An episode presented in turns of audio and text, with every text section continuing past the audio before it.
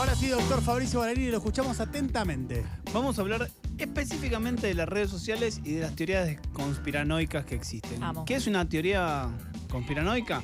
Es una teoría que está basada en una idea completamente falsa, que no, no tiene ningún tipo de evidencia y que casi siempre está relacionada con grupos poderosos que en secreto mandan señales en perjuicio de una parte de la sociedad. Soros. Soros. Bill Gates. Sí, las bru- o sea, no es algo actual, tiene que ver con, de hecho, hay ejemplos en el Imperio Romano, en Estados Unidos en el 1800, hay cuestiones que tienen que ver con, no sé, con brujas. De la con- casa de brujas, te iba a decir. Claro, Claro, hay cosas muy, pero muy fuertes que lo llamativo es que se anclan en dos aspectos. Primero, en romper cuestiones políticas establecidas, casi siempre el poder quiere corromper un sistema, y por otro lado son muy virulentas, o sea, se cagan en las reglas y apelan a la violencia, ¿sí?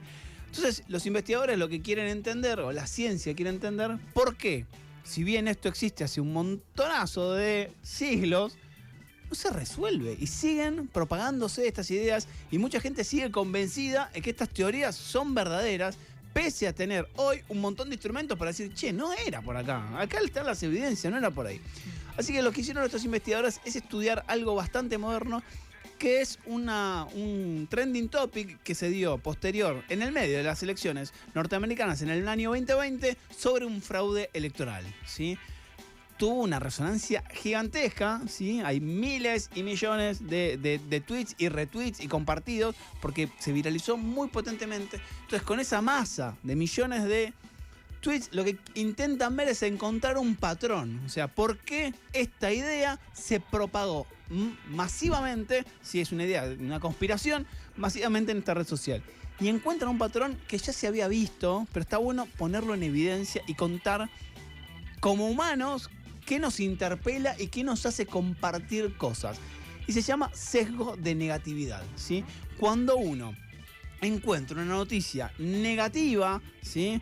Que tienen, se llaman valencias negativas, o sea, emotivamente negativa, a uno le dan ganas de compartirlo, como una forma de sacárselo de encima, de quejarse, de evidenciar. O sea, hay en esa viralización rasgos negativos en esa comunicación. Eso hace que lo, nos tengamos ganas de compartir. Entonces hay una estrategia que utilizan los, los medios y también utilizan los partidos políticos para encontrar facetas negativas porque saben que van a contagiarse.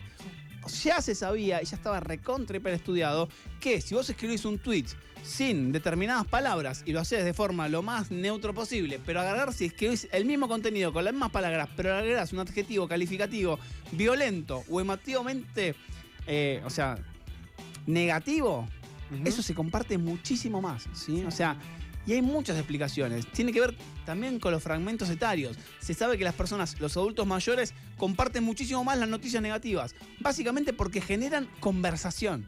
O sea, yo te cuento algo y capaz te chupo un huevo. Pero si yo te conté algo negativo, bueno, a vos te genera un efecto, se lo contás al resto de las personas. En las edades más, en los jóvenes, tiene que ver con la desesperanza, ¿sí? con la visión que, che, no hay futuro, esto es una mierda. Entonces, hay un sistema que ya conocemos, que en redes sociales prospera y es este tipo de mensaje.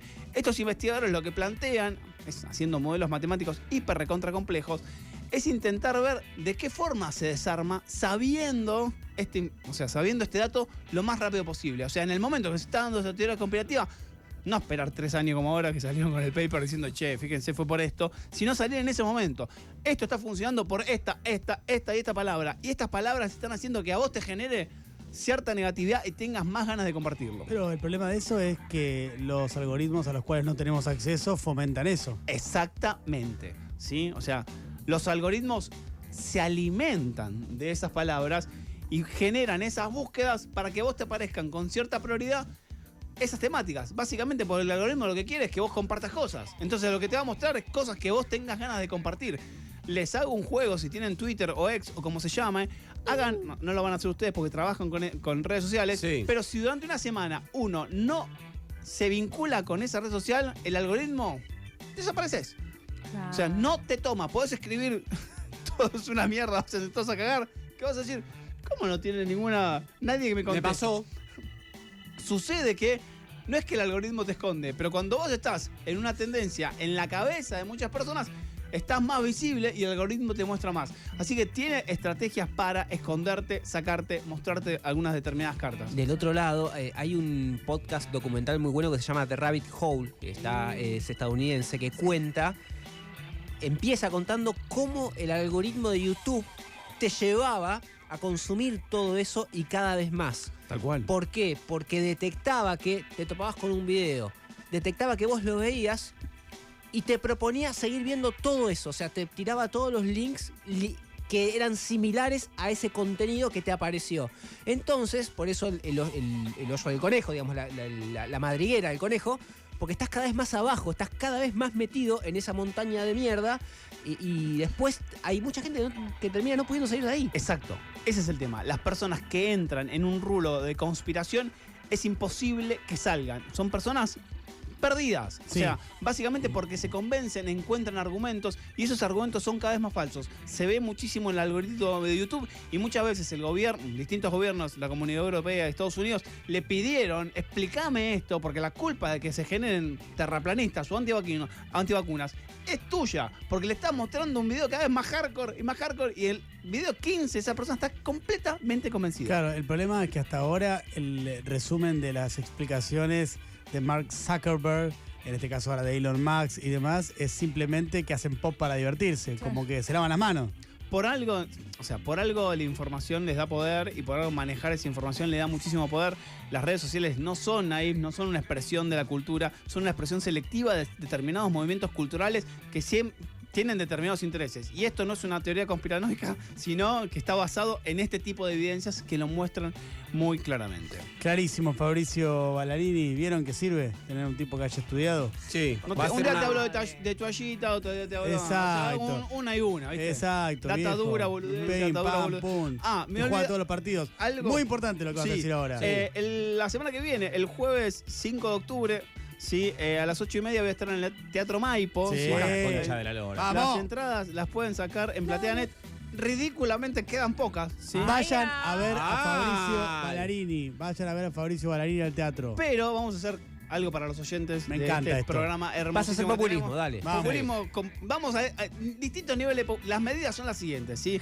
Primero, para las dos personas que mandan un mensaje, llámanos en lo que vos quieras, Sí. hay dos pares de entradas. ¿sí? A los eh, dos primeros que manden la palabra por escrito Fabri, cada uno se va a llevar dos entradas para ir a verlo el jueves 5 de octubre a Fabricio Ballarini. Al Bien, teatro. las otras personas que se quedaron afuera, que va a ser muchísimas, espero, me tienen que mandar un DM, un mensaje directo a mi Instagram, es una pavada.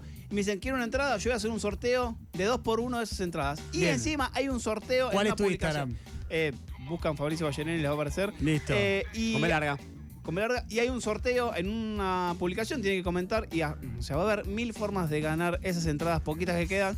Así que nada, vengan. sí. Por si no las compran, no sean ratas, loco. Eh, Bueno, sí, sí, si pueden y si Entiendo no, la situación económica de la gente. totalmente. Muy bien, populismo a full, el modo Sergio Tomás Massa. Qué bien, ¿eh? Fabricio Ballarini, ahí, ta, ta, ta, Anuncios, tirando, tirando, anuncios. tirando. Anuncio, anuncio, anuncio, anuncio, anuncio, anuncio. Fabricio, como siempre, ha sido un placer compartir. Me dice Connie que obviamente que ya están entregadas las entradas, cayeron muchos Volaron, mensajes. bebé, volaron. Como era de esperarse. Claro. Ahora vamos- caliente. en breve damos los ganadores, Connie, también de esto junto con el resto de los premios. Fabricio Ballarini, ha sido un placer tenerte ante nosotros. Igualmente. Gracias. La columna de Fabricio